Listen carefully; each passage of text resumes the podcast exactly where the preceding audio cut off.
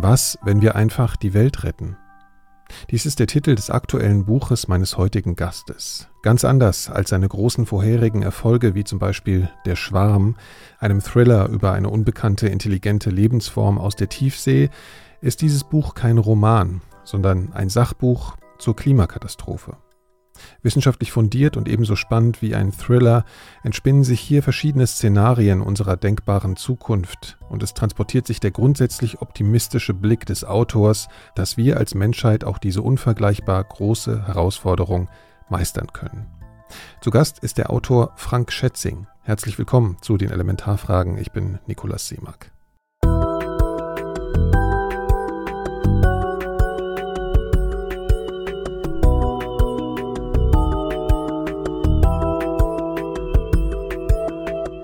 Frank Schätzing verarbeitete bereits in einigen seiner Bücher seine Faszination für die Natur.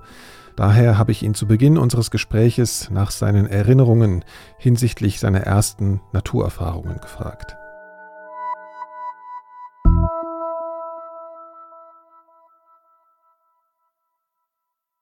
Ja, ich bin ja ein Stadtkind und ähm, meine Eltern waren aber sehr daran interessiert, dass wir das Städtische dann immer wieder kompensieren, indem wir dann rausfahren in den Wald. Also meine ersten Naturerlebnisse ist der Königsforst bei Köln.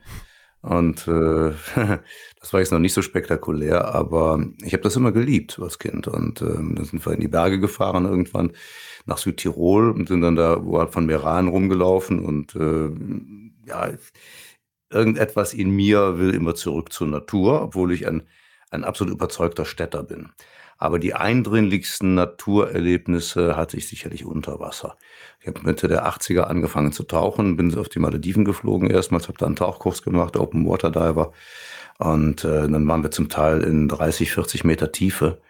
Und das ist ja wie ein anderer Planet. Also mhm. da, das ist ja, ändern ja eigentlich alle äh, Referenzen und ähm, man hat auch das, das, das, das eindeutige Empfinden, dass man hier unten nichts zu sagen hat. Also dass man, wenn man sich gut benimmt, dass man geduldet wird und äh, dass das aber einfach die Welt anderer Spezies ist. Und ich glaube, das hat mich sehr früh geprägt, äh, die, die Vorstellung, dass wir eben nicht die Krone der Schöpfung sind, schon mal per se von nicht von irgendwelchen höheren Wesen dazu ernannt, ähm, sondern dass wir uns eben entwickelt haben als eine von Millionen anderen Spezies und dementsprechend hier unseren Platz einnehmen.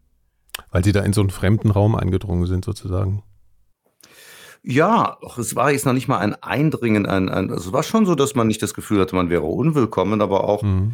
auch nicht, dass man jetzt äh, da unten das Recht hat, äh, da rumzufuhrwerken und sich aufzuspielen, sondern mein Eindruck von früh an war eigentlich immer mit Tieren und mit Natur, äh, dass wir uns gegenseitig mit Respekt behandeln und dass wir uns als, als Menschen eingliedern, dass wir Teil dieser Welt sind, Teil der Natur sind aber eben nicht die Beherrscher der Natur. Ging Ihnen das auch so? Ich habe keinen Tauchschein, aber ich habe einmal so einen Schnupperkurs, heißt es ja, gemacht ähm, und war dann unter Wasser und hatte aber dadurch das Gefühl, dass wir, dass man sozusagen in so einem Anzug ist und hinter so einer Brille und so, dass man eigentlich diese, diese wirklich konkrete Erfahrung, wie man sie eben über Wasser hat, dass man irgendwie physisch mit der Natur interagieren kann oder sie irgendwie spürt, ja, dass das nicht ganz so stark stattgefunden hat. Ich weiß nicht. Nee, hatte ich nicht, aber das hat auch das damit zu tun, dass ich auf den äh, auf den Malediven tauchen gelernt habe. Und diese, diese allerersten Tauchgänge waren bei 30 Grad Wassertemperatur. Ja.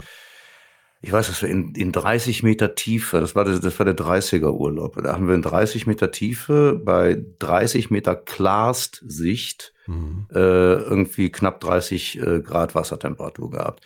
So, und dann brauchen wir ja keinen Anzug. Ne? Dann ja. hat man ein T-Shirt an, damit äh, die Flasche nicht scheuert. Und äh, klar hat man auch eine Brille an, aber ich sag mal, das ist, das ist jetzt nicht, die habe ich nach, nach einer Minute vergessen gehabt. Was wir außerdem da unten zum Teil gemacht haben, wir haben uns das Equipment dann einfach ausgezogen. Das ist ja ein Teil des Ausbildungsplanes. Also man, man taucht runter und dann äh, zieht man Flasche und alles aus und schwimmt so ein bisschen da unten rum und äh, macht so, so Notfallübungen.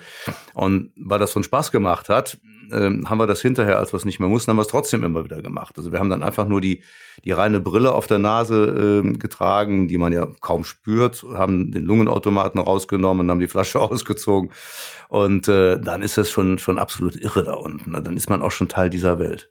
Was war so ein größter Kontrast? Ich glaube, glaub, Sie tauchen ja öfter mal Ich bin zumindest äh, äh viele Jahre intensiv getaucht, aber die letzten Jahre nicht mehr dazugekommen. Ähm, wenn man den Begriff der Naturerfahrung nimmt, haben wir ja gerade so ein bisschen, das ist ja ein Begriff, den man eher im positiven Kontext benutzt. Also gerade wenn wir jetzt das so beschreiben, wie Sie das so erlebt haben, da unter Wasser. Würden Sie Corona eigentlich auch als eine Naturerfahrung bezeichnen? Ja, klar. Es ist eine Naturerfahrung. Es ist eine, äh, eine Halblebensform und äh, die, die ist älter als die Menschheit. Also Bakterien und Viren sind ohnehin sind die, die, die ältesten Lebensformen auf diesem Planeten. Und ähm, unsere Sicht auf, auf, auf die Welt des Lebens ist ja verzerrt. Deswegen haben wir ja auch diese Einteilung in Erdzeitalter, wo wir sagen, das ist das Zeitalter der Bakterien, das ist das Zeitalter der Fische, das ist das Zeitalter der Insekten, der Vögel, der Reptilien, dann kommt das Zeitalter der Säuger und so weiter und dann kommt irgendwas das Zeitalter des Menschen. Das klingt ja ein bisschen so, als ob das eine das andere ablöst. Aber de facto äh, sind Bakterien und äh, Viren nach wie vor die bei weitem erfolgreichste Lebensform dieses Planeten. Also wir leben eigentlich immer noch im Zeitalter der Mikroorganismen. Es sind nur noch ein paar größere dazugekommen. Und ähm, wir haben zwischendurch so getan, als, als sei das nicht so. Mhm. Und äh, haben natürlich auch durch unsere Lebensweise, haben wir jetzt also eine Pandemie natürlich auch mit raufbeschworen. Aber es ist jetzt auch nicht so, als wären wir das nur einfach einzig alleine schuld und hätten jetzt nur durch unsere Lebensweise eine Pandemie verursacht. Also auch bevor es den Menschen gab, äh, hat das ganze Arten dahin gerafft, weil irgendein Mikroorganismus plötzlich auf die Idee kam, er könnte sich an denen gütlich tun. Ist also nichts Neues. Und das ist ja das, was ich wichtig finde, dass, dass wir eben uns nicht als äh, etwas abseits der Natur stehendes empfinden. Das will nicht sagen, also hier ist der Mensch und da ist die Natur, sondern dass wir zu jeder Zeit verstehen, wir sind und wir bleiben ein Teil der Natur, integrativ und können mit der Natur wechselwirken. Ja, darauf wollte ich auch nochmal zu sprechen kommen, aber vorher wollte ich nochmal fragen, wie haben Sie denn diese Zeit erlebt? Natürlich sagen Sie jetzt, es ist ein, im Prinzip eigentlich ein Natur, natürlicher Normalfall, der jetzt gekommen ist in einer gewissen Weise.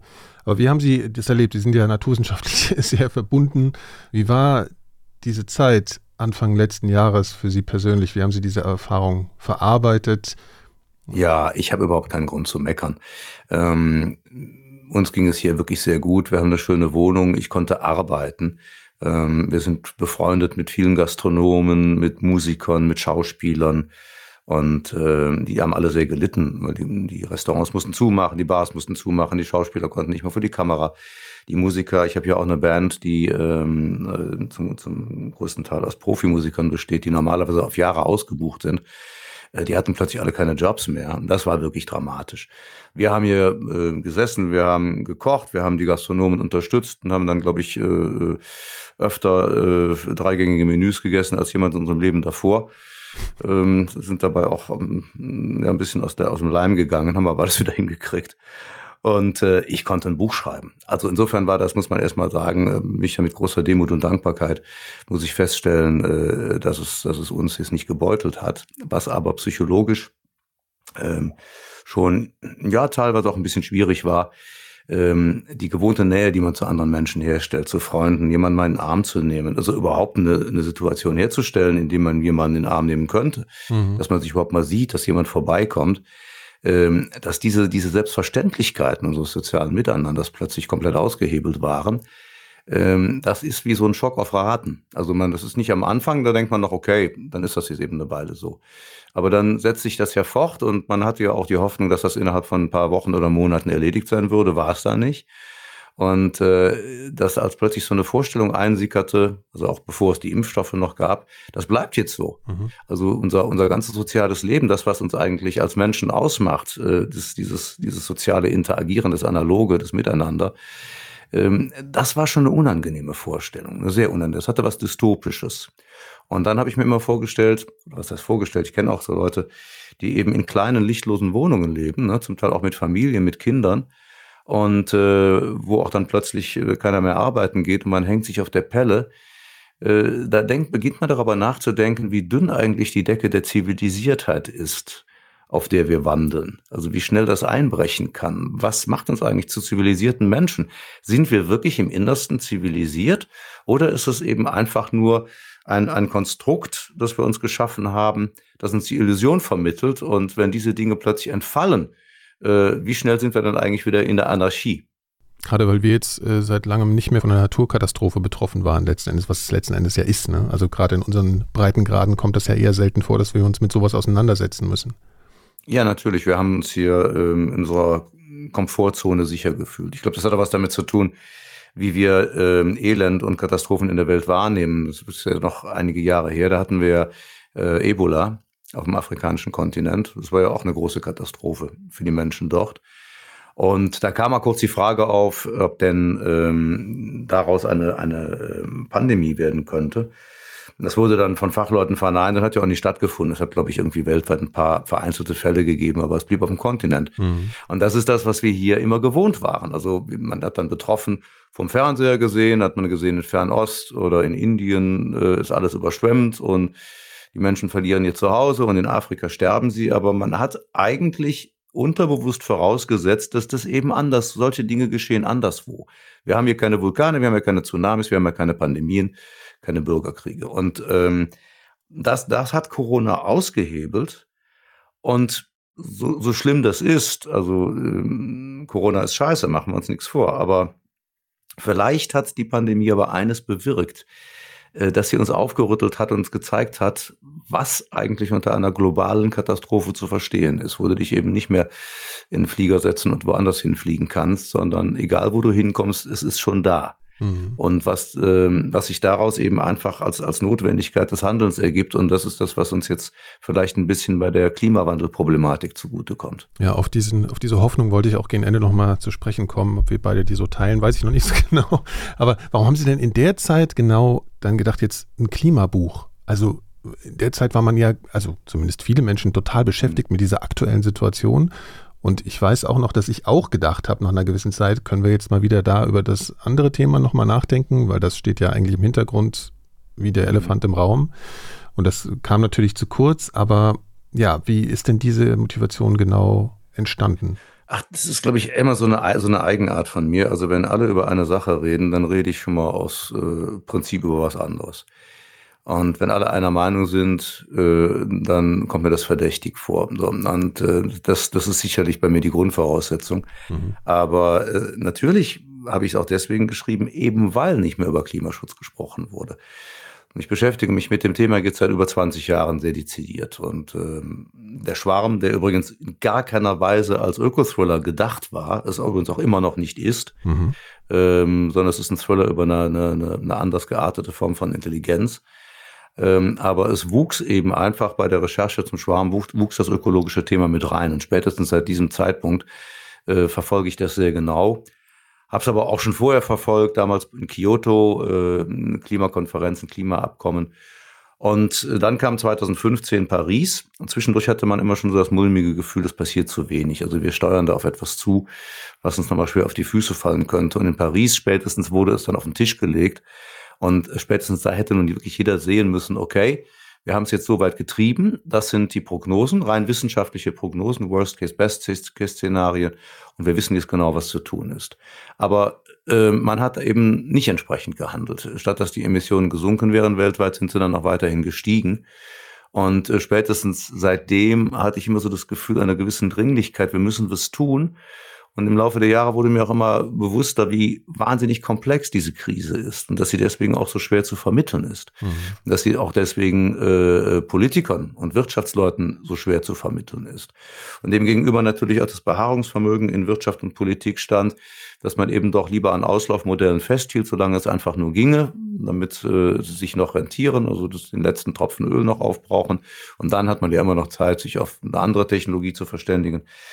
Und ähm, als natürlich noch diese Pandemie jetzt dazu kam und die, das, was jetzt gerade so ein bisschen in Gang gekommen war nach Paris, plötzlich überhaupt keine Rolle mehr spielte. Also wenn dann überhaupt mal über Klimaschutz gesprochen wurde, dann hörte man so komische Ansinnen wie, ja, wir müssen jetzt die Klimabudgets runterfahren, weil die Pandemie so teuer wird.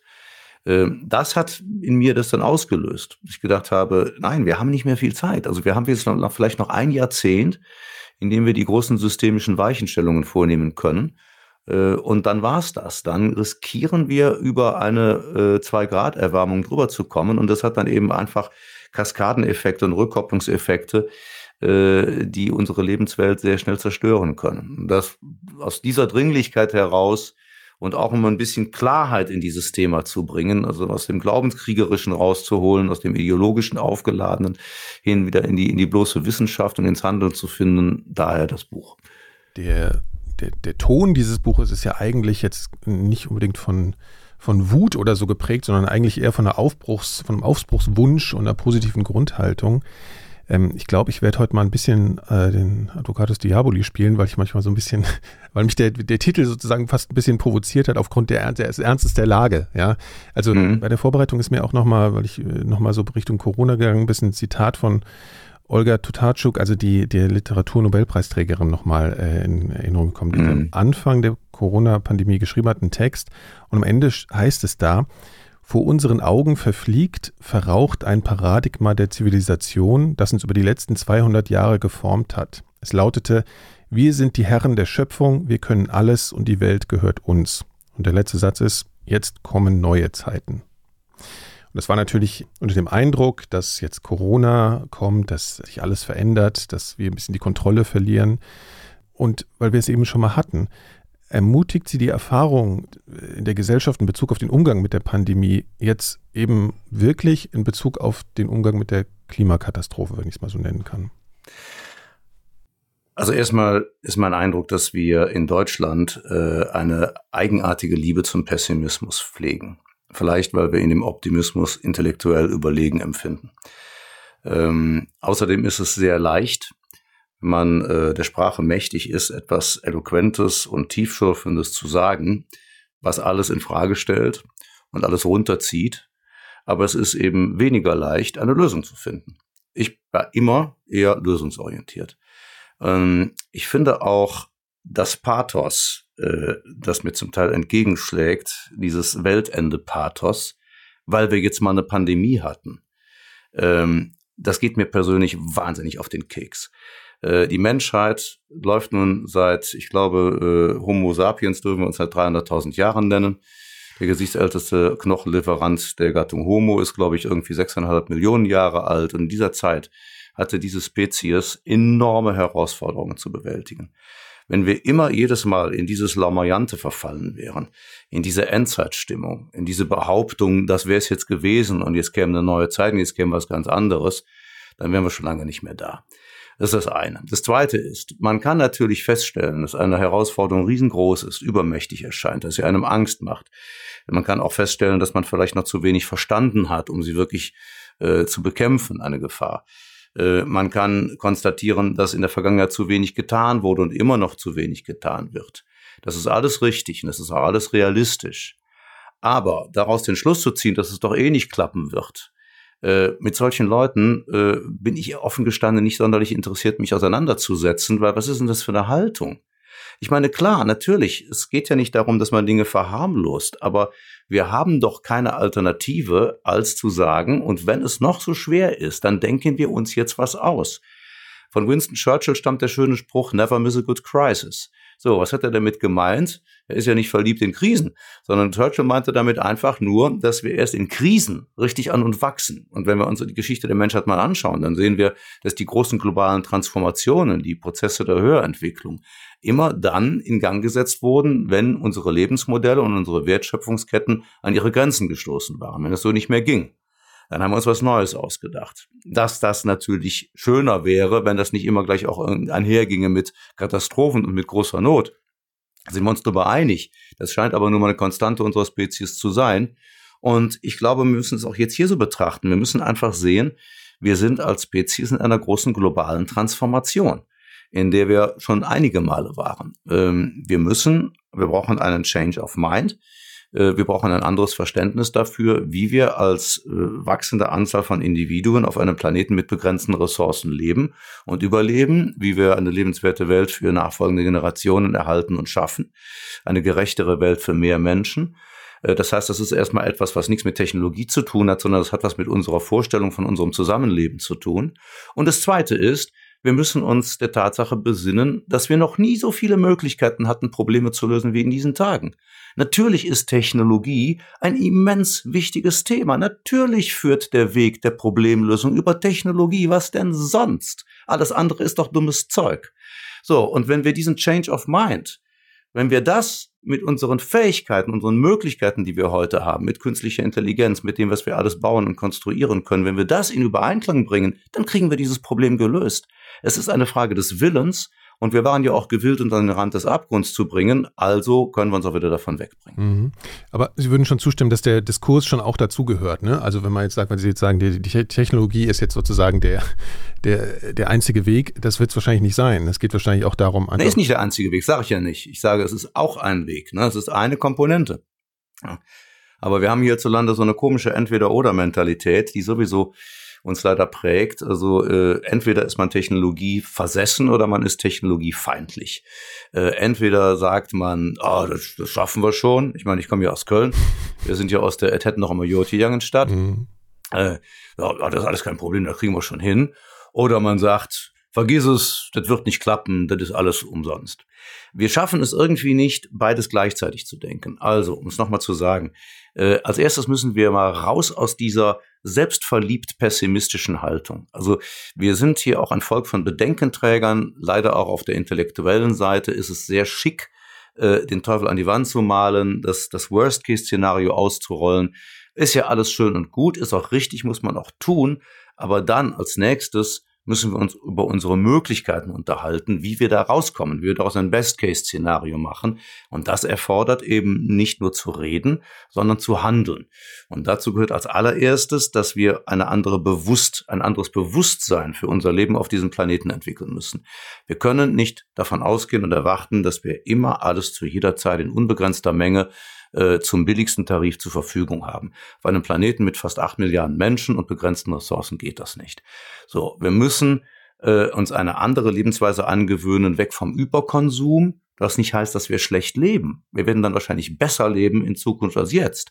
Aber weg von einem eine, eine, eine, eine Spirale der Entwertung von allem, einem Überkonsum von allem, äh, einer Ungerechtigkeit auf der Welt, in der immer weniger Leute immer mehr haben und immer mehr Menschen immer weniger haben.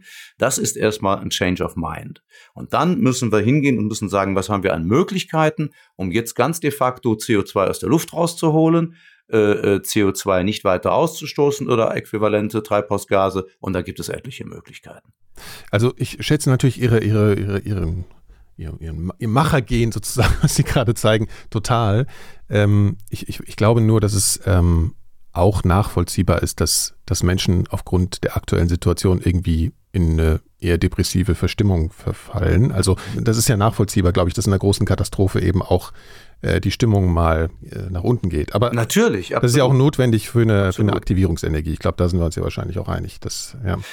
Ja, und vielleicht, dass das hier jetzt auch nicht falsch verstanden wird. Ähm, ich, ich, ich respektiere und verstehe die Ängste von Menschen. Ich habe ja auch selber welche. Ich meine, wenn ich mir anschaue, wenn ich jetzt den letzten äh, äh Bericht des IPCC, des Weltklimarats gelesen habe, das ist ja nicht alles lustig. Ne? Also nicht nur für unsere Kinder und Enkel, das ist auch für uns nicht lustig. Ähm, denn da verändern sich ja unsere Lebensbedingungen und so die Rahmenbedingungen unseres Überlebens verändern sich gerade rapide und äh, insofern äh, kann einen das natürlich runterziehen. Also ich verstehe natürlich auch, deswegen habe ich eingangs gesagt, ich bin ja privilegiert, mir ist es ja noch gut gegangen in der ganzen Zeit. Ich verstehe die Ängste von Menschen, auch gerade bei dem Thema Klimawandel. Das ist ein wahnsinnig komplexes Thema. Es ist sehr erklärungsbedürftig. Ähm, ja, wenn. Menschen in prekären äh, äh, Einkommenssituationen leben, ähm, wenn sie sagen, ich kann doch gar nichts machen, ich würde ja gerne was machen, aber was soll ich denn machen? Ich kann es mir noch nicht mal leisten. Ähm, das ist alles nicht nur nachvollziehbar, da muss man hingehen und man muss, deswegen habe ich das Buch ja auch geschrieben, um auch Mut zu machen, um eben auch jedem Einzelnen zu sagen, guck mal, wenn du in deiner, im Rahmen deiner Möglichkeiten äh, schon ein bisschen was tust, äh, dann muss man das anerkennen. Dann muss man dir dafür auf die Schulter hauen und muss sagen, super, dass du das machst in deiner schwierigen Situation. Ich finde, wir brauchen mehr Zuspruch füreinander. Wir müssen einander mehr Zuversicht vermitteln. Wir müssen dem anderen mehr zuhören in seiner Problematik und dürfen ihn dann aber nicht uns neben ihn setzen und noch eine Flasche aufmachen und ihn darin bestätigen, dass alles den Bach runtergeht, sondern dann müssen wir uns eben einfach was überlegen, wie wir ihm helfen können, wie wir uns helfen können, wie wir allen helfen können. Die Frage ist ja nur, ob, ob Menschen in einer prekären Situation, ganz zu schweigen von Menschen in viel ärmeren Ländern noch als unserem, äh, überhaupt die Kapazitäten haben, ne, sich diesem Thema überhaupt schon widmen zu können, weil, weil sie ganz akute, naja, Überlebensprobleme, also sozusagen in so einem Hauen und Stechen schon drin sind, ne, im Überlebenskampf eigentlich schon drin sind. Es betrifft ja andere Menschen schon. Der Klimawandel und auch Armut und so weiter, also was Sie von, schon angesprochen hatten in Bezug auf die Ungerechtigkeit des, des Reichtums in der Welt und so. Also das ist natürlich immer die Frage, was kann man von den Menschen eigentlich in Bezug auf die Aufmerksamkeit auf das Thema überhaupt erwarten? Mehr als von uns.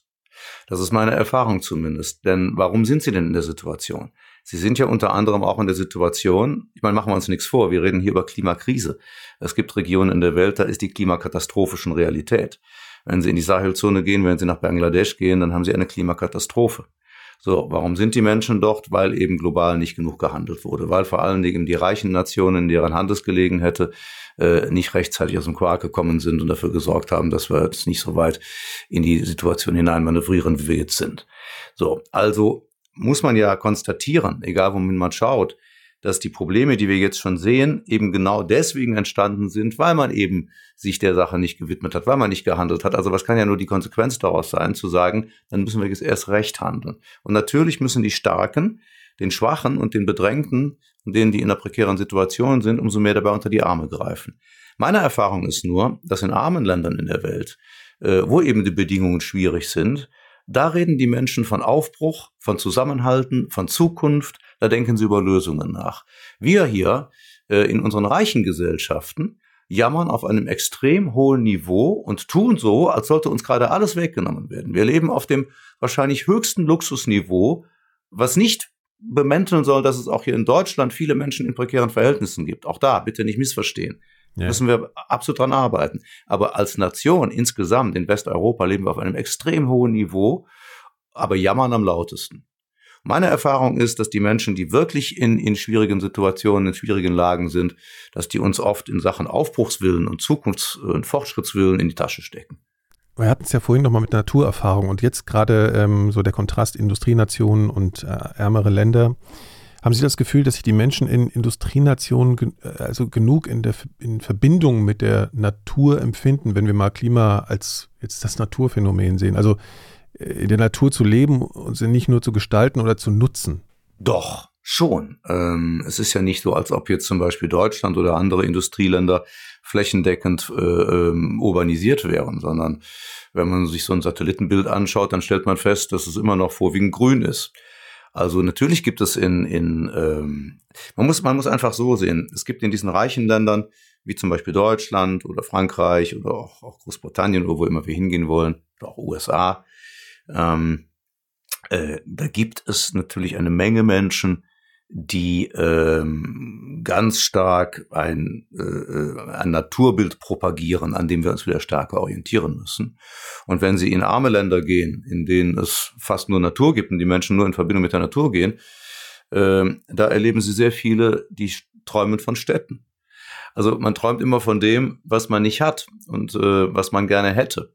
Insofern ist mein, mein Eindruck eher, dass wir als Spezies auf dem Planeten, egal wo wir jetzt gerade leben, unter welchen Umständen wir leben, ähm, dass der Prozess der Urbanisierung, also das in Städten leben, äh, mit Technologie leben, eigentlich eher eine sehr junge Entwicklung ist, aber wir alle ein äh, genetisches Erbe in uns tragen, was also hunderttausende Jahre zurückreicht und das sagt, wir sind Naturwesen. Und ich glaube, das ist der Konflikt, das ist die Schere, in der wir momentan sind. Wir sind sowohl Kulturwesen als auch Naturwesen. Als Naturwesen wollen wir immer, irgendetwas von uns will immer zurück in die Natur. Und als Kulturwesen versuchen wir, die äh, Restriktionen der Natur zu überwinden durch die Erschaffung von Technologie und Urbanität. Äh, ich ärgere Sie jetzt gleich nochmal ein bisschen, glaube ich. Also ich habe schon gemerkt, dass Sie da ein bisschen ja, emotional werden, wenn es so ein bisschen um negative Perspektive auf die, auf die Sache geht. Das ist ja auch äh, schön. Glauben Sie eigentlich, dass die, dass die Menschen, also die Welt und eben, eben hat man es ja mit der Natur, dass da ein ausreichend emotionales Verhältnis ist für eine Motivation, das eben retten zu wollen. Wir hatten es ja jetzt eben mit der, also wir, wir leben jetzt in einer, in einer Umgebung, also in der Stadt, also das Naturerlebnis ist schon reduziert, ja, also wir, wir nutzen eigentlich unsere Lebenswelt. Könnte es auch sein, dass, dass Menschen aufgrund jahrelanger immer dystopischer Perspektiven, die wir so in den Medien sehen, kraftlos werden, um auf einmal einfach die Welt retten zu wollen? Es ist ja so, dass die Utopien, wir hatten ja im vergangenen Jahrhundert Utopien, ähm, dass die eigentlich fast alle enttäuscht haben, weil die waren ja auch immer meistens so, so, so kurz- bis mittelfristig angelegt und dann hieß es irgendwann, bin ja ein alter Science-Fiction-Fan und dann hieß es dann so in den 50er Jahren, in das Jahr 2000 leben wir in einer galaktischen Föderation. Es gibt eine Weltregierung, also geht überall gerecht zu. Wir haben den Weltraum besiedelt. Wir leben in Eintracht mit anderen Rassen. Wir haben Replikatoren. ja, genau. Es gab ja wirklich ganz große, große Pläne. Und dann gab es etwas weniger großen. Da hieß es ja, aber wir werden das gelöst haben. Hier das Problem, es gibt, gibt keine Kriege mehr und mhm. äh, da gab es ja alle möglichen Ansätze, wie das erreicht werden sollte. Übrigens auch durch Technologie, was ja dann gründlich schief ging. Und ähm, insofern glaube ich, dass Menschen ähm, irgendwann festgestellt haben, dass die Utopien alle so, wie sie geschildert worden waren, nicht funktionieren. Und es gab dann auch keine neuen Utopien, denen man so richtig Glauben und Vertrauen schenken mochte. Und dann kam, glaube ich, hinzu, dass man ja im vergangenen Jahrhundert dachte, der letzte große Konflikt auf dem Planeten ist eigentlich der Kalte Krieg. Also man dachte, wenn das gelöst ist, wenn das Thema vom Tisch ist, dann haben wir es eigentlich. Dann können wir uns in Ruhe der, des Aufbaus der Zukunft widmen. Stattdessen äh, äh, wurden wir mit, mit Problemen nur so überladen. Es gab plötzlich religiösen Extremismus, dann gibt's die Klimakrise, dann gibt's dies. Dann wir hatten ein kurzes Fenster in den 90ern, wo wir dann wirklich dachten, so, ne, jetzt ist es, äh, jetzt ist es erstmal gut sozusagen. Und dann ging's Ja, das so. stimmt. Äh, die 90er, gerade die zweite Hälfte der 90er war so. Ich weiß noch, dass wir damals meine, meine, meine Freunde und ich, wir haben so auf diese Jahrtausendwende hingelebt. Die waren ja alle irgendwo durchdrungen davon, dass die Jahrtausendwende uns in ein wirklich strahlendes neues Zeitalter führt. Also das war eigentlich, diese Jahrtausendwende war wie ein großes Tor. Und irgendwie alle so äh, äh, am 31.12.1999 da warteten alle, dass dieses Tor sich öffnet und wie bei Spielberg dann da plötzlich hinter äh, die Utopie erscheint. Das dritte Jahrtausend. Das klang ja irgendwie Wahnsinn. Also da haben wir alles überwunden. Und was passierte? Ein Jahr später hatten wir 9-11. Noch nicht mal ein Jahr später. So. Und dann ja. ging die Scheiße richtig los. Und ich glaube, das ist das, was Sie schildern. Ähm, dass natürlich das Vertrauen in die Utopien äh, mehr und mehr verloren ging, weil man auch festgestellt hat, dass sicher geglaubte stabile politische Systeme eben sich als nicht stabil herausgestellt haben. Eben, dass man gedacht hat, es gibt dann im Zweifel immer noch die USA und wenn einer aus der Reihe tanzt, dann lehren die den Morris und holen den zurück in die Reihe. Und man hat gesehen, alle diese geglaubten Sicherheiten funktionieren nicht mehr, aber stattdessen kommen neue Probleme. Und das hat sicherlich zu dem geführt, was Sie, was Sie gerade auch schildern. Ähm, aber vielleicht muss man das einfach, das versuche ich zumindest immer wieder, bei allem Verständnis für die Betroffenheit und auch für die Mutlosigkeit, die sich breit macht. Aber vielleicht muss man sich unser Leben heute vorstellen wie auf einem großen Ozeanriesen. Also dieser Ozeanriese durchquert äh, äh den, den, den Ozean unseres Lebens, unserer Existenz. Und auf diesem Ozeanriesen leben wir alle miteinander. Da gibt es Infrastrukturen, da gibt es Interessengruppen. Äh, alles findet auf diesem Ozeanriesen statt. Jetzt plötzlich eines schönen Tages kriegt er ein Leck und läuft voll. Jetzt gibt es Leute, die sagen, äh, wir sollten jetzt mal Wasser schippen und wir sollten das Leck flicken. Dann gibt es andere, die sagen, ja, und bitte, wer soll denn das Leckflicken bezahlen? Also das, das Geld haben wir doch gar nicht. So, dann sagt man denen, ja, aber wenn der, wenn der absäuft, dann sind alle anderen Probleme obsolet. Ja, sagen die dir, also ähm, wir können jetzt ja nicht die Leute zum, zum, zum Leckflicken schicken, weil äh, wir müssen ja Arbeitsplätze erhalten. Und wieder sagt man, Leute, ist ja alles richtig, aber wir reden hier nicht von einer Nischenkrise, wir reden von der existenziellen Krise überhaupt. Wenn wir das Leck nicht gestopft kriegen, dann sind alle anderen Diskussionen obsolet. Dann sind wir alle tot. Und wir sind in einer vergleichbaren Situation, denn wir sind wie jede andere Spezies auf dem Planeten auch nur überlebensfähig innerhalb gewisser physikalischer Rahmenbedingungen. Wer ein Aquarium hat, der weiß, was das ist, wenn das Wasser dauerhaft zu warm oder zu kalt ist dann begrüßt der Goldfisch eines schönen Morgens mit dem Bauch nach oben. So, und wir sind im Prinzip auch nur Goldfische. Das heißt, wenn es dauerhaft drei, vier, fünf Grad wärmer wird auf der Erde, dann sind das keine Rahmenbedingungen mehr, innerhalb derer wir als Spezies leben können. Dann werden wir über kurz oder lange aussterben. Das ist kein Alarmismus, das ist einfach Wissenschaft. So. Das Äquivalent und, zum Sinken des Dampfers sozusagen. Ist das Äquivalent zum Sinken des Dampfers. Dann ist alle, an alle anderen Diskussionen, die wir führen, obsolet. Darum haben wir keine Wahl mehr. Wir tun in Deutschland immer noch so, als hätten wir eine Wahl, ob wir Klimaschutz machen wollen oder nicht. Ob wir es positiv oder negativ sehen wollen oder nicht. Wir können es sehen, wie wir wollen aber wir haben die Wahl nicht. Wir müssen es zu 100 Prozent, müssen wir diese Nachhaltigkeitstransformation jetzt hinkriegen, weltweit. Wir müssen als Deutschland unseren Teil dazu beitragen. auch sicherlich unter Einbußen, aber wir sollten uns immer von der Vision tragen lassen, dass wir eine bessere Welt erschaffen können, als wir sie jetzt haben.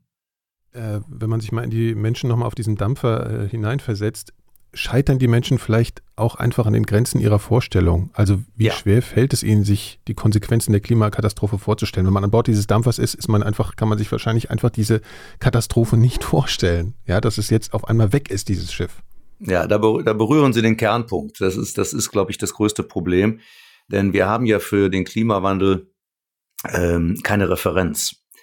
Äh, wir haben nicht die großen ikonischen Bilder. Also wenn wir uns jetzt mal gegenseitig Fotos zeigen würden von einer Flutkatastrophe, von einem Waldbrand, auch von Krieg, von Hunger, äh, da würde, glaube ich, jedem von uns ein Foto reichen, würden drauf gucken und würden sagen, ja, das ist, das ist eine Hungersnot, das ist ein Krieg. Auch wenn wir beide noch keinen erlebt haben. Aber es ist trotzdem, wir, wir können das einordnen, wir wissen das. Äh, und dann wissen wir auch sofort, was wir tun müssen, um es zu vermeiden oder wir gegen ankämpfen. Aber die Klimakatastrophe, der Klimawandel, ist ja eine, eine unglaublich komplexe Krise, die sich in tausend interpretationsoffenen Symptomen äußert. Das macht das ja auch den Klimaleugnern so einfach zu behaupten, das wäre alles äh, erstunken und erlogen. Es gäbe gar keinen menschengemachten Klimawandel. Dann haben wir dann eben zum Beispiel, wie geht's in Deutschland, die, die schreckliche Flutkatastrophe hier bei uns, Ahrweiler und Erftkreis und so weiter. Ähm, und dann kommen natürlich die anderen hin und sagen, ja, aber die hat's immer gegeben. Stimmt ja auch, hat es auch immer gegeben, aber nur nicht in der Häufigkeit. Aber Sie sagen natürlich, es gibt jetzt keine spezifische Erscheinungsweise der Katastrophe Klimawandel, sondern sie äußert sich in, in Katastrophen, die es aber immer schon gegeben hat. So. Und die sind, die sind so unterschiedlich voneinander und sind so unterschiedliche Bereiche betroffen. Also dann reden wir über den Regenwald. Dann reden wir über das Abschmelzen von Polkappen. Dann reden wir über das Erlahmen von Jetstreams. Das ist natürlich eine unfassbar komplexe Sache. Und ich glaube, darum ist es für Menschen so schwer, sich dieses Thema in, in seiner Komplexität vorzustellen, in der Wechselwirkung vorzustellen, was da was in welcher Weise beeinflusst. Und es ist auch schwer, sich vorzustellen, was es eigentlich bedeutet, in einer drei Grad wärmeren Welt zu leben, weil wir haben dafür kein Referenzmodell. Es ist auch schwer, schwer, vorstellbar, dass uns mal diese Katastrophen erreichen, ja, aber das ist, es eskaliert ja bereits äh, jetzt schon in Gegenden, die sowieso schon immer von Katastrophen betroffen waren. Und bis uns das erreicht, ist es womöglich dann eben schon zu spät. Und das ist ja so ein bisschen das Problem. Wir kommen nicht in die Selbsterfahrung mhm. der Katastrophe hinein in den Industrienationen, jedenfalls nicht massiv, so dass wir das persönlich auch direkt mhm. zuordnen können. Also das, das sehe ich so ein bisschen als das Problem, ja. Also, weil ich habe schon das Gefühl, dass der Mensch irgendwie ein Wesen ist, das äh, die Konfrontation mit einem Problem ziemlich direkt braucht, um sich dem dann auch zu stellen. Also ich glaube, diese Abstraktheit ist ja, ist ja das Problem. Ja, also zum einen ist es nie, sind wir nicht multikatastrophenfähig.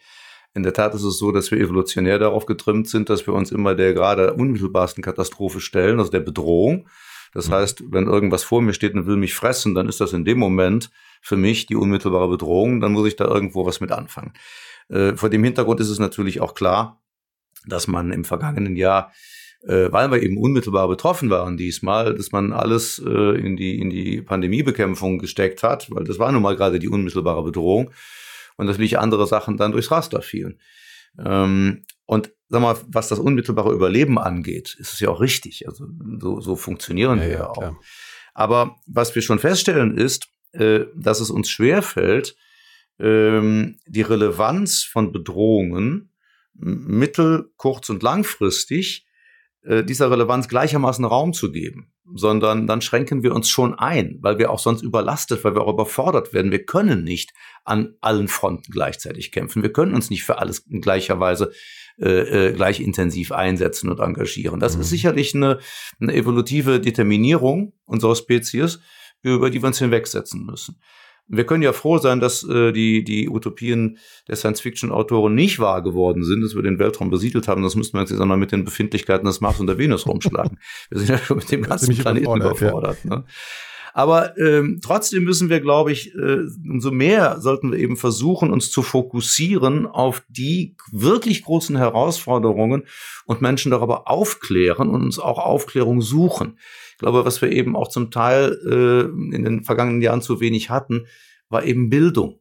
Äh, wirklich eine, eine in der Breite eine, eine sachliche Aufklärung über das, was uns bevorsteht, über die Herausforderungen und gerade sehen wir, dass eben mit QAnon und mit Querdenkern und anderen äh, Bewegungen auf der Welt eben auch so eine Anti-Bildungsbewegung, Gott sei Dank ist es eine kleine, aber eine sehr laute, entsteht, der wir massiv entgegentreten müssen. Und auch deswegen bin ich so, ist mein Plädoyer immer, bitte, bei allem Verständnis, aber bitte lass uns nicht aus einer Position der Ohnmacht, der Wut oder auch einem Defetismus heraus jetzt plötzlich zu irgendwelchen kruden Verschwörungstheorien neigen, sondern lass uns bitte immer möglichst nah am, an der Sachlichkeit bleiben, am gesicherten Wissen und immer nach Lösungen suchen. Es sind Lösungen da.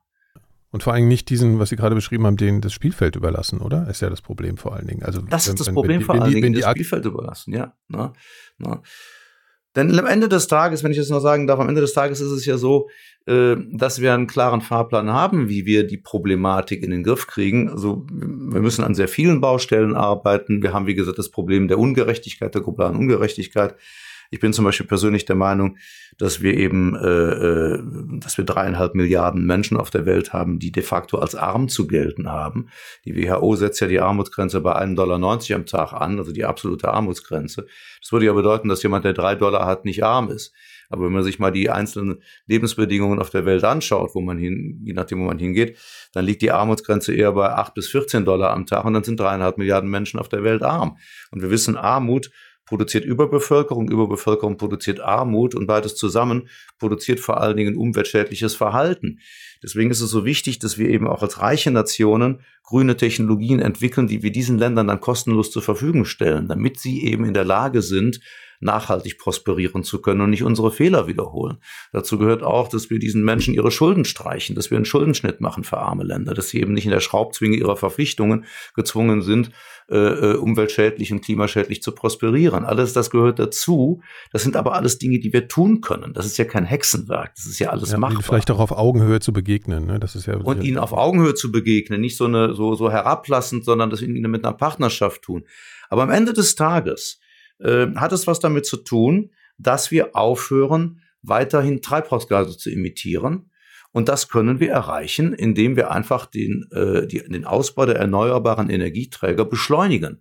Und da gibt es eben, da bin ich wieder bei der Technologie, es gibt großartige Möglichkeiten mittlerweile.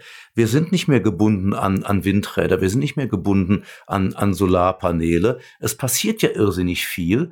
Und die Industrien begreifen allmählich, äh, und das macht mir Mut. Sie begreifen allmählich, dass Klimarisiken auch Wirtschaftsrisiken, Anlagerisiken sind, dass Klimarisiken Risiken für Volkswirtschaften sind und dass man eben mit nachhaltigen und grünen Technologien diese Risiken vermeiden kann und weiterhin eine Form von qualitativen Wachstum und auch Gewinnzuwachs erwirtschaften kann, was mit einer Klimakrise, einer Katastrophe nicht mehr möglich ist.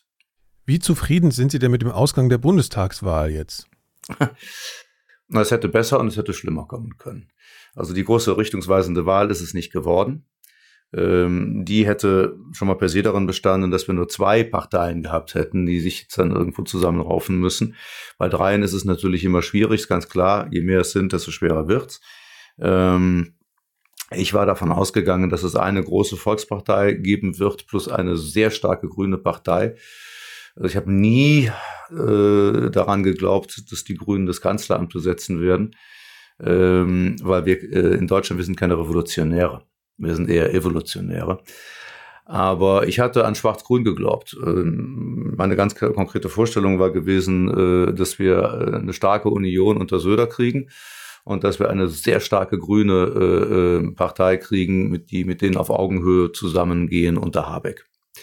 So, und insofern äh, ist das, was daraus hätte werden und entstehen können, ist nicht entstanden, weil alleine schon bei der Nominierung der Kanzlerkandidaten drei Parteien, zwei, zwei von drei Parteien äh, eine Binnenentscheidung getroffen haben. Das heißt, sie haben nicht die äh, Kandidatur beschlossen mit Blick auf die Situation, das Land, auf die Märkte, auf das Volk und auf die Zukunft, sondern auf die parteiinternen Befindlichkeiten. Die einen wollten um gar keinen Preis, dass die kleine Schwesterpartei den Kandidaten stellt, obwohl es wesentlich äh, äh, vernünftiger gewesen wäre.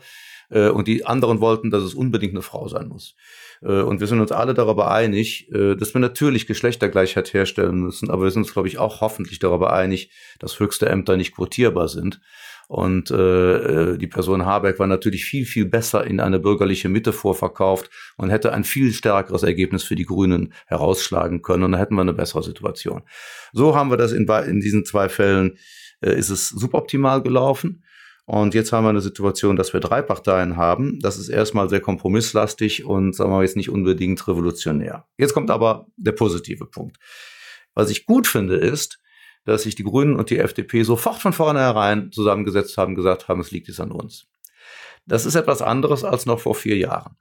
So, und wenn die beiden mit ihren, sagen wir, die ja im Prinzip mehr oder weniger in die gleiche Richtung wollen, aber völlig unterschiedliche Wege dahin gehen wollen, wenn die es schaffen, äh, zusammen einen guten Plan zu entwickeln, dann sind die gemeinschaftlich stärker als jede der beiden großen Volksparteien. Und wenn sie es schaffen, äh, im Grunde genommen dann den Kanzler zu diktieren, dann könnten wir eine Chance haben, und meines Erachtens ist das jetzt die Ampel, könnten wir eine Chance haben, doch noch eine ganz gute, dynamische Regierung hinzukriegen, die auch Klimaschutz ernsthaft betreibt. Ja, es wird auf jeden Fall spannend, wie da die Machtverteilung ist. Ne? Also diese, was Sie jetzt gerade gesagt haben, den Kanzler diktieren, das ist natürlich was, was wirklich sehr neu wäre. Also das finde ich einen sehr spannenden Aspekt jetzt an der Konstellation. Finde ich auch. Und wir haben ja eine ganz andere Situation als früher. Ich meine, ich kann mich auch noch erinnern, da hatte eine CDU mal 50 Prozent.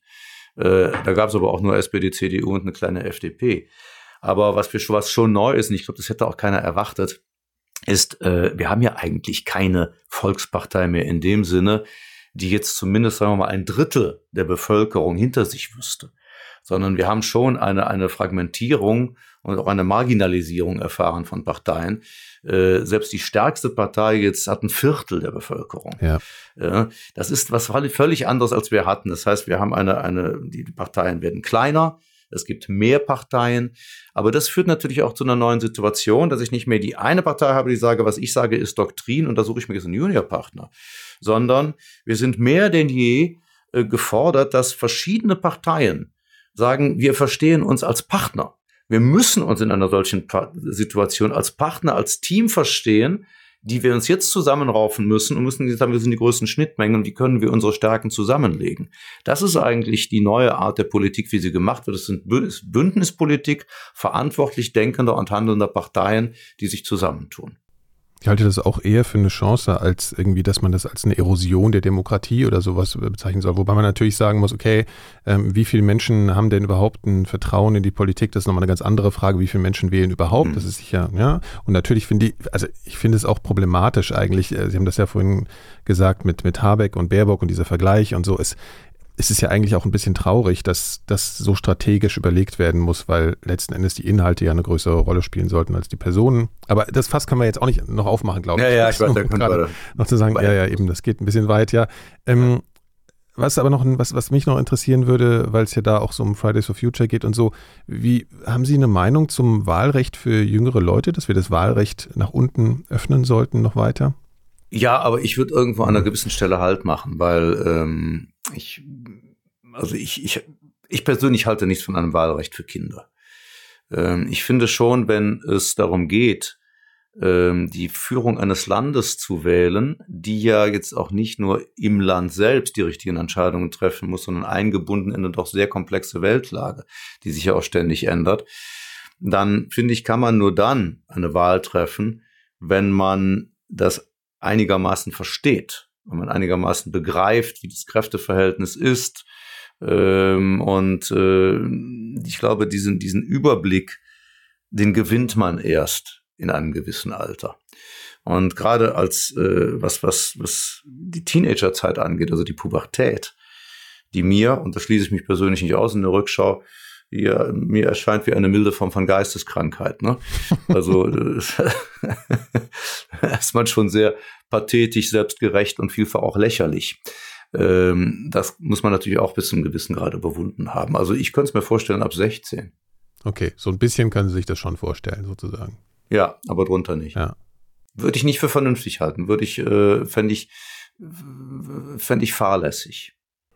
Also wenn man unterstellen würde, dass vielleicht ältere Menschen also deutlich ältere Menschen vielleicht ein bisschen weniger idealistisch, was, was man ja was man im Klischee schon so beschreiben mhm. könnte, wären, dann wäre das ja vielleicht ein ganz guter, guter Ausgleich dafür, weil wir entziehen ja auch kein Wahlrecht irgendwann. Nein, genau. Als man irgendwann sagte, du musst jetzt nochmal so einen Test machen, Ja, na gut, sowas haben wir ja im Prinzip sogar, aber natürlich erst nur in man in alleräußersten Fällen, wenn wir jemand für unzurechnungsfähig erklären, aber im Grunde genommen haben sie natürlich schon recht. Ne?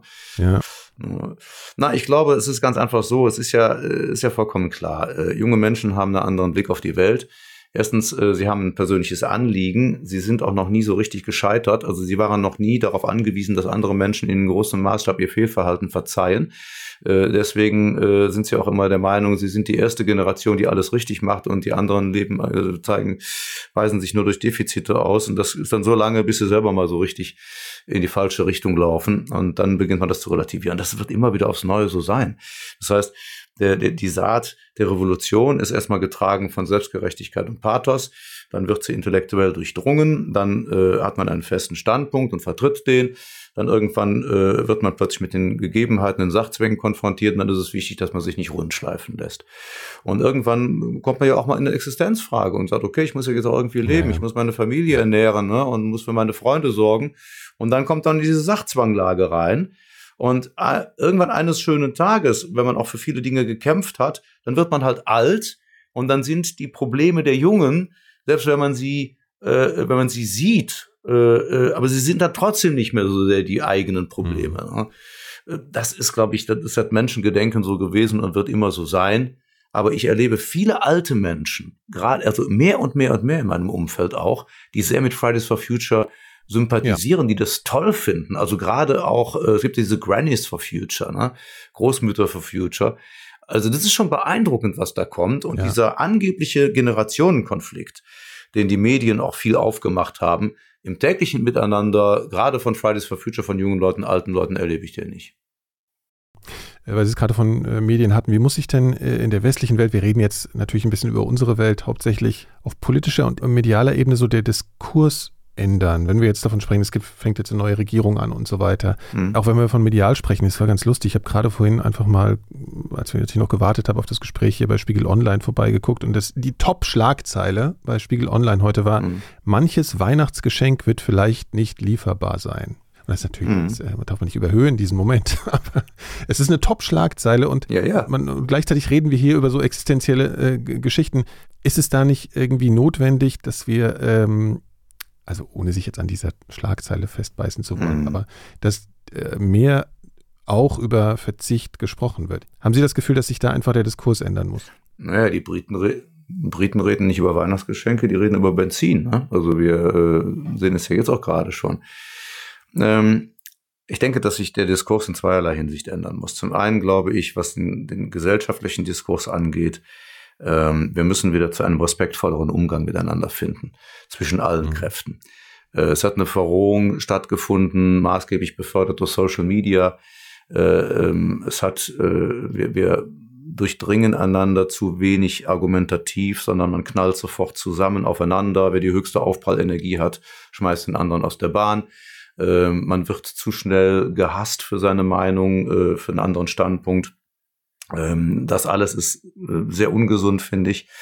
Und äh, ist gerade in der Zeit, wo man gemeinschaftlich Probleme zu lösen hat, nicht gut. Also wieder mehr miteinander reden, scharf in der Auseinandersetzung, äh, äh, Standpunkt stark. Äh, jemand niederzubrüllen oder niederzupfeifen, ist ja kein Standpunkt. Das ist ja einfach nur mundtot machen. Ne? So, und äh, da finde ich, müssen, da müssen wir erstmal wieder hin. Das ist das eine. Und das zweite ist, das gehört auch ein bisschen da rein. Ähm, ich bin absolut der Meinung, dass wir auf Dinge werden verzichten müssen. Nur die Vereinfachung, dieses, dieses Stereotypisieren von Dingen und hinzugehen und zu sagen, ich halte jetzt, wir reden über Klimaschutz, dann halte ich sofort eine Riesenfahne hoch, da steht drauf Verzicht. Äh, dieses Verschlagworten von Dingen, das ist mir zu unterkomplex. Äh, Verzicht heißt vor allen Dingen erstmal, dass wir bestimmte Dinge, die wir absolut auch nicht mehr tun sollten, weil sie nämlich selbstmörderisch sind, aufhören zu tun zugunsten anderer Dinge. Das heißt also, äh, der, der Wandel, die, der, der Transformation ist ja eigentlich die Kunst des besseren Angebots. Das heißt ja nicht, dass wir alles nur weggenommen bekommen, sondern es muss ja etwas Neues anstelle dessen treten. Und darüber müssen wir einfach mehr reden. Wenn wir uns die, äh, die industrielle Transformation anschauen, ne, also aus dem Agrarstaat raus in die industrielle Gesellschaft, dann sind ganze Branchen damals obsolet geworden. Also ich meine, die Erfindung des Außenbordmotors hat Herrscharen von Rudern arbeitslos gemacht. Das Automobil äh, hat den Beruf des Drosch Droschkenkutschers beerdigt. Äh, wir können uns aber auch mal über die größte äh, industrielle Errungenschaft, die Dampfmaschine, unterhalten. Ein Albtraum für Arbeiter. Eine einzige Maschine erledigt den Job von tausend Menschen. So, und wenn man sich das mal vor Augen führt, dann heißt das, wenn, wenn damals immer nur über Verzicht gesprochen worden wäre, immer nur über das Negative, dann hätte man daraus schließen müssen, dass die Industrialisierung das Ende der Arbeit bedeutet. Also es hätte uns eigentlich ins Elend fortwährende Arbeitslosigkeit stürzen müssen. Tatsächlich aber hat es dazu geführt, dass ganze Branchen obsolet wurden, aber neue Branchen entstanden. Ganz neue Branchen, von deren Entstehen man gar nichts wusste, dass es sie geben würde, die wiederum Subbranchen hervorbringen. So, und man kann natürlich sagen, ich klebe so lange wie möglich am Auslaufmodell und kümmere mich da nicht drum, dann werde ich natürlich in dieser neuen Welt keine Rolle spielen. Oder man kann sagen, ich sehe, dass gerade bessere, suffizientere Lebensmodelle am Horizont erscheinen, neue Wertschöpfungsketten. Also investiere ich in diese neuen Wertschöpfungsketten, baue die auf, schaffe neue Arbeitswelten, neue Arbeitsplätze, neue Lebensbedingungen für Menschen und dann verschwindet das Alte und macht etwas Neuem Platz, was im Zweifel dann eben besser sein kann. Und das ist nur das, was ich bemängele, dass wir jede Diskussion immer nur mit Verzicht. Und was ist denn hier Verzicht? Also, wenn man die Leute mal wirklich fragt, worauf musst du denn verzichten, dann kommt eine Wurst raus und schnell fahren. So, ne? Äh, und das andere sind doch im Grunde genommen nur, dass ich sage, ich achte darauf, dass ich keine Billigklamotten mehr kaufe, die unter prekären Bedingungen hergestellt wurden. Das heißt aber nicht, dass ich morgen nackig durch die Gegend laufe, sondern dann kaufe ich eben Fair Fashion. Ne? So, dass ich eben auch mal für Dinge ein bisschen mehr bezahlen muss äh, okay an der einen oder anderen Stelle. Dafür wird ich aber dann auf der anderen Seite vielleicht entlastet durch Steuermodelle. Also man kann aus allem ein besseres Angebot machen, aber klar, wir müssen unser Leben ändern und wir werden vieles nicht mehr so haben können, wie wir es heute gewohnt sind. Ja, das Problem ist, also was ich sehe an dem Vergleich, den Sie gerade gezogen haben, früher zu Dampfmaschinen und so weiter, dass natürlich damals diese Veränderungen auch in einem rücksichtsloseren politischen System stattgefunden haben. Wenn wir vom, beim Einzelnen davon sprechen, dass er jetzt ein Kohlearbeiter ist, immer das bemühte Beispiel, ja. Also die, die, Wichtigkeit ist ja, dass wir da an jeder Stelle fair umgehen. Das ist ja die größere Herausforderung, als dass man heutzutage einfach sagt, so, das wird jetzt so regiert. Also wir können nicht diese autoritäre Umstellung einfach durchziehen. Also wir müssen die Leute halt viel mehr mitnehmen. Ja, aber das klingt jetzt gerade so, als hätte früher ein autoritäres Regime etwas äh, mit dem Brecheisen installiert gegen den Willen der Menschen, was diese eigentlich nicht hätten haben wollen und was wir auch besser nicht bekommen hätten. Aber das Gegenteil ist ja der Fall. Tatsächlich müssen wir einfach mal feststellen, dass wir in den letzten 150 Jahren einen beispiellosen weltweiten medizinischen Fortschritt gemacht haben, über den wir nur froh sein können. Wir haben für viele Menschen in der Welt ist immer noch zu wenig da. Aber wir haben auch für sehr, sehr viele Menschen eine wesentlich bessere Arbeitswelt geschaffen, als sie vorher da war. Also es ist ja natürlich durch diese Transformation erheblich vieles besser geworden. Äh, und mitunter passieren Dinge natürlich auch gegen den Willen einer Allgemeinschaft oder sagen wir mal äh, gegen ein Mehrheitsvotum. Ähm, man kann sich natürlich immer wieder im Einzelnen die Frage stellen, ist es mitunter von Zeit zu Zeit auch nötig, die Menschen zu ihrem Glück zu zwingen? Kann man sich auch lange drüber, es wäre wieder eine eigene Stunde, die wir darüber reden könnten. Äh, und wie müssen wir die demokratischen Prozesse einbinden? Aber demokratische Prozesse dürfen auch natürlich nicht äh, äh, die Verbesserung von Lebensbedingungen verhindern. Aber äh, es, es ist schon so, dass natürlich damals für viele, viele Menschen Arbeit verloren ging, Arbeitsmodelle verloren gingen. Das war mal mindestens genauso dramatisch wie heute. Heute haben wir mehr Möglichkeiten auf unserer Seite, neue Lebenswelten, neue Arbeitsbedingungen zu schaffen. Ich habe in der Vorbereitung gemerkt, dass es sich ein bisschen anfühlt, als würde man sich auf ein Interview mit einem Filmemacher vorbereiten.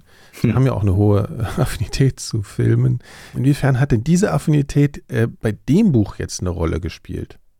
Normalerweise arbeiten Sie ja mit Charakteren und so weiter und so hm. fort. Natürlich, ein Roman ist äh, nah am fiktionalen Film.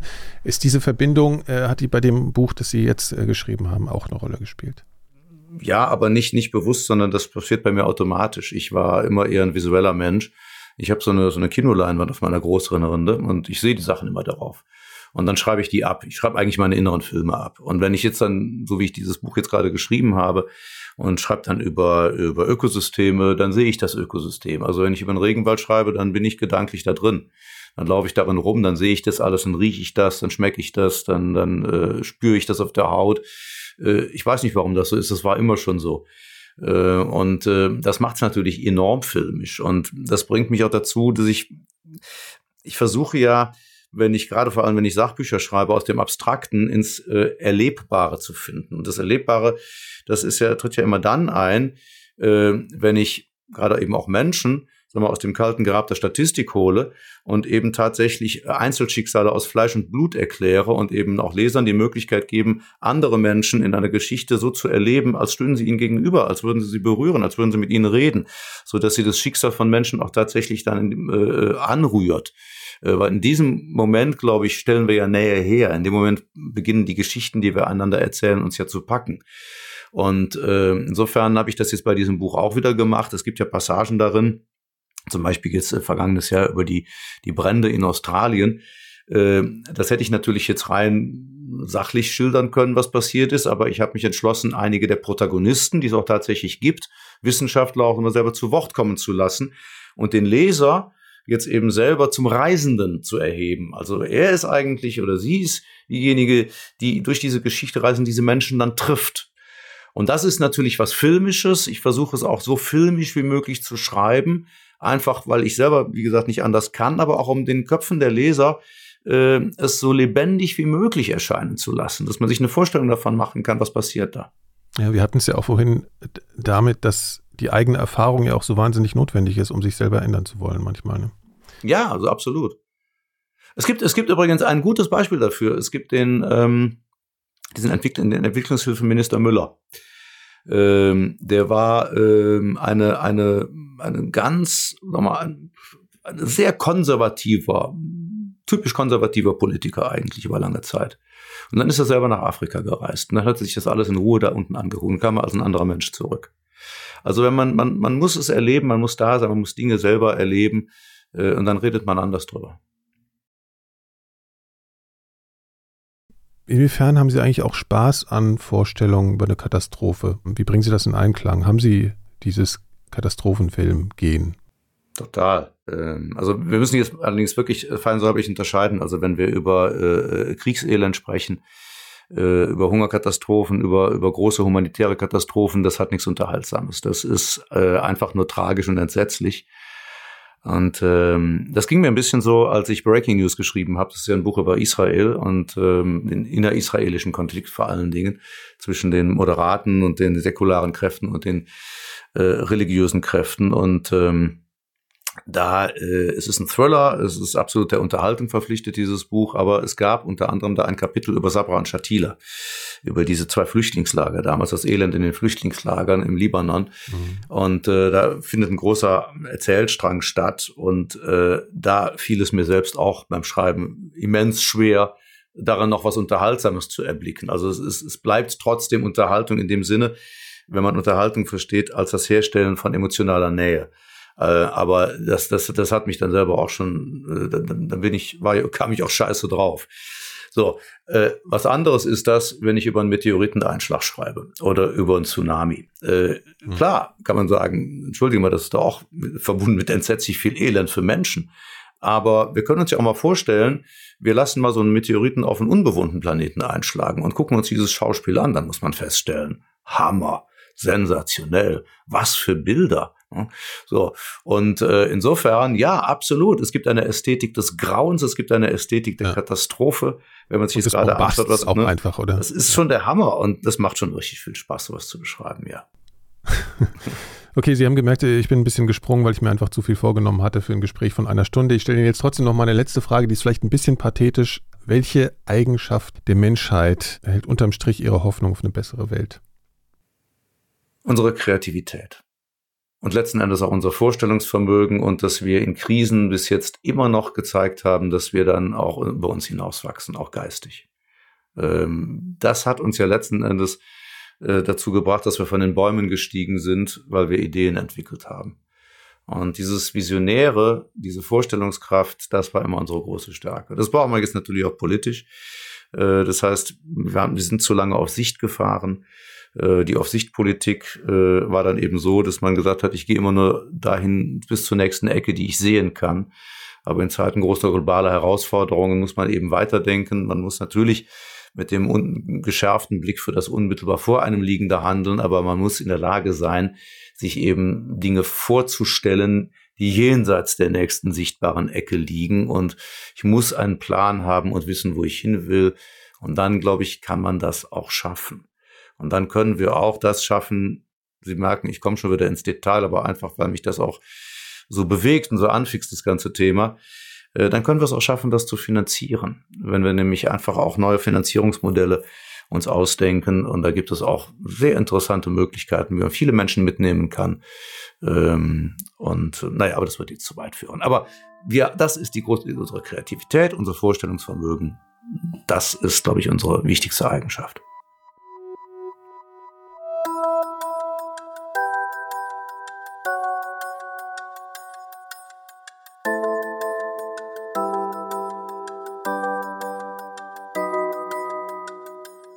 Das war mein Interview mit Frank Schätzing. Alle meine weiteren Gespräche in diesem Podcast findet ihr unter elementarfragen.4000herz.de und natürlich überall, wo es Podcasts gibt. Zum Schluss gibt es noch einen weiteren Podcast-Tipp von uns hier bei 4000 Hertz. Hört doch mal.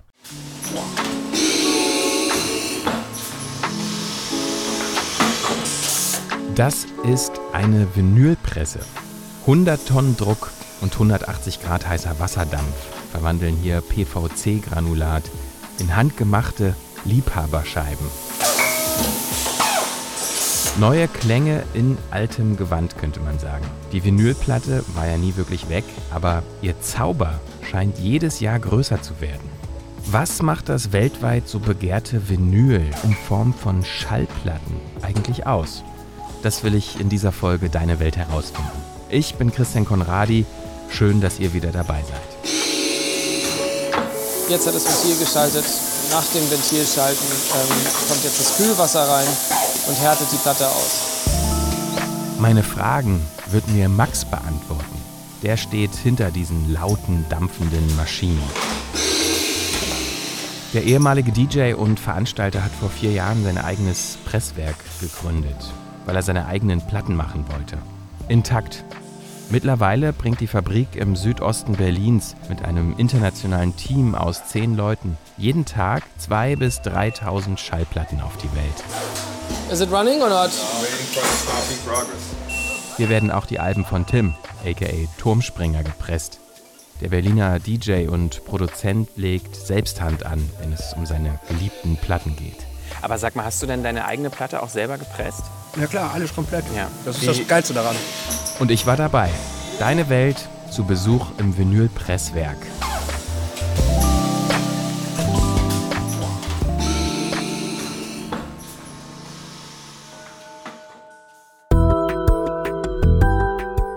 Die ganze und alle weiteren Folgen von Deine Welt findet ihr unter deinewelt.4000herz.de und überall, wo es Podcasts gibt. So, und nun bleibt mir nur noch euch fürs Zuhören zu danken und mich bis zum nächsten Mal zu verabschieden. Also allerbesten Dank und bis bald.